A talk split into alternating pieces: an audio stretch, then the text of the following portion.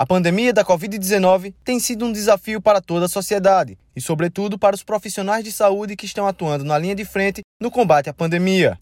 Para reforçar os cuidados com a saúde de pacientes acometidos pela doença, o Hospital de Emergência do Agreste, localizado em Arapiraca, implantou a farmácia clínica na unidade de terapia intensiva da ala Covid-19. Yolanda Cupertino, farmacêutica da unidade hospitalar, explica que a farmácia clínica melhorou o atendimento aos pacientes diagnosticados com a Covid-19, otimizando a liberação de medicamentos. A segurança do paciente é uma das premissas em todos os setores do Hospital de Emergência do Agreste.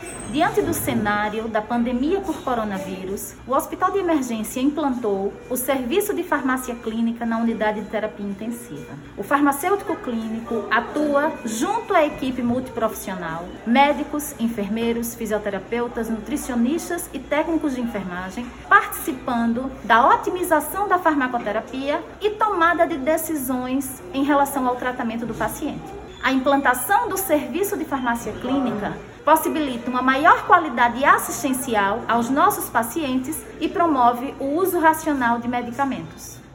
A farmácia clínica do Hospital de Emergência do Agreste funciona em regime integral, 24 horas por dia, no atendimento às demandas dos 60 leitos de UTI e dos 39 leitos clínicos para o tratamento da Covid-19.